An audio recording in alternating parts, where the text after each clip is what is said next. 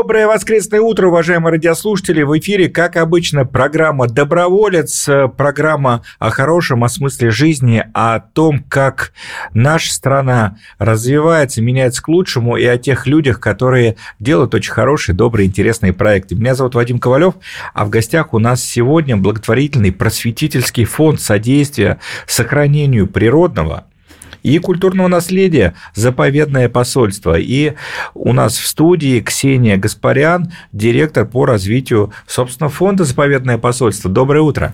Доброе утро.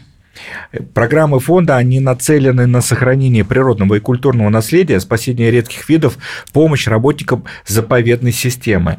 А когда фонд создали? А, фонд мы создали в 2018 году, но действительно запустили в 2019, и поэтому в этом году нам 5 лет.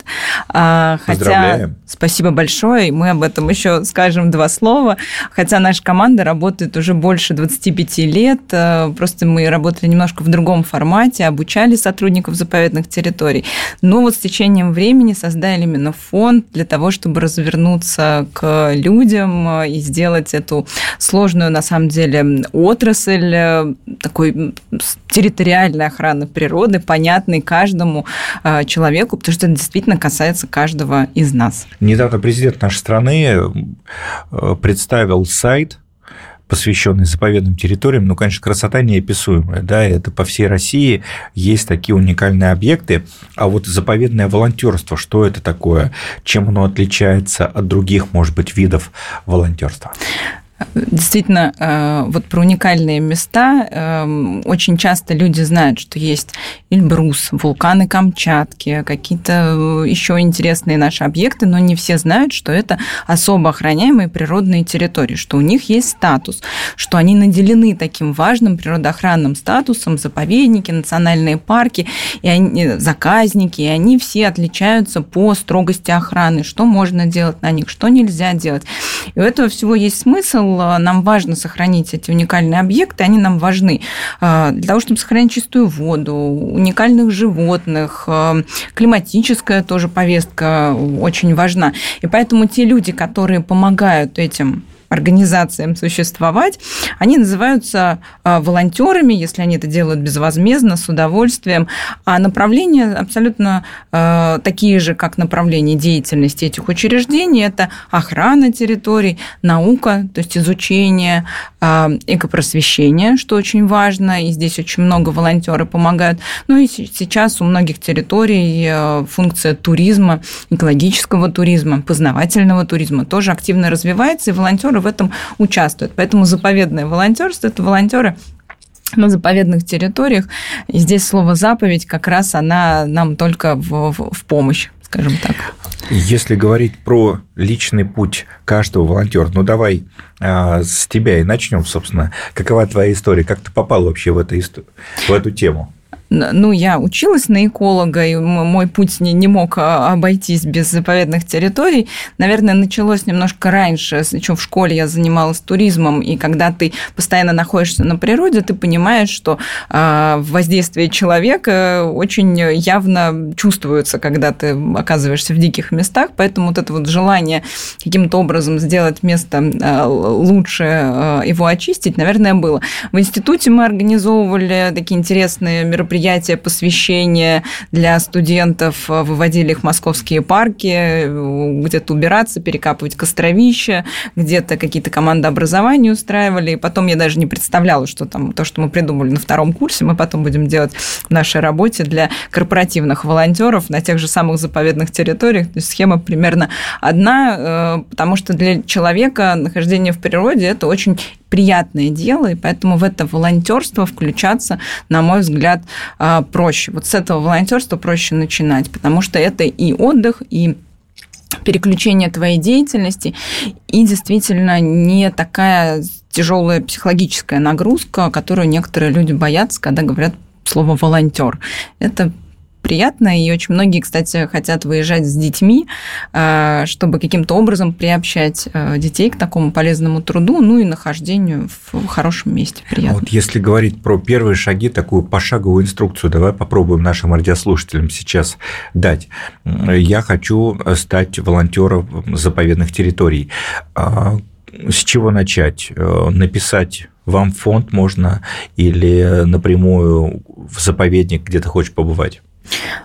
у нас есть э, на такой путь, э, есть путь волонтера, есть путь друга. вот это разные такие этапы. А, мы всегда предлагаем найти свой заповедный остров, мы их называем, ну, потому что у территории есть свои границы, они, в общем, как острова в, в остальном всем мире. И э, можно найти тот ближайший к тебе заповедный остров. Как я уже говорила, не все знают, что заповедные территории рядом с нами, это в том числе и московские особо охраняемые природные территории и любые городские, можно найти ближайшую территорию, э, написать им или прийти к ним в администрацию, сказать, я готов вам помогать, э, где нужна моя помощь. И очень часто э, волонтеры направят и скажут, да, нам нужна такая помощь. А если человек мечтал о какой-то территории всю жизнь, попасть на Байкал, на Камчатку, ну, это самые популярные такие территории. У них на сайтах э, этих заповедников э, также проложен путь для волонтеров, э, куда можно написать вакансии, которые есть. Например, можно в Кранотский заповедник на Камчатке ежегодно выкладывают эти вакансии, поехать а, в долину гейзеров, там поработать, но это уже такой серьезный путь, а, нужно самому оплатить дорогу, но дальше ты действительно оказываешься вместе своей мечты. В общем, если вы о чем-то мечтаете, находите заповедные территории рядом и попробуйте постучаться туда. У нас тоже есть такие возможности, но мы сейчас уже напрямую а, этим не занимаемся, сами заповедные территории с этим хорошо справляются. Мы очень Научили часто... уже всех. Да, мы очень часто мы, мы раньше обучали самих сотрудников заповедных территорий это делать. У нас сейчас есть программы, например, для э, стипендиатов фонда Потанина, э, которые прошли этот путь, получили этот статус. И вот для них эти летние школы в прошлом году и в позапрошлом году это были самые такие наши массовые акции. Больше 20 лагерей э, волонтерских за сезон мы делали по всей стране. Но если не можешь отправиться в какой-то труднодоступный заповедник, денег, наверняка можно и в интернете помогать, э, распространяя информацию или, например, пройти какие-то курсы, возможно, да, и стать экопросветителем. Как вот это устроено? Это действительно не самая очевидная для многих э, история добровольчества, но тем не менее она есть.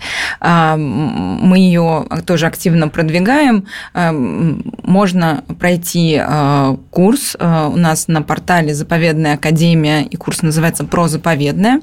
Между собой мы его называем «Заповедное дело для чайников», где в простых пятиминутных роликах рассказывается, что это такое, как помогать, чем отличается называется, какая категория, ну и, собственно, что, что можно сделать. А, пройдя этот курс, э, можно легко абсолютно найти себя, э, найти территорию. Опять же, если это очень далеко, э, позвонить им и сказать, я, например, хорошо знаю английский язык, я готов переводить вам буклеты.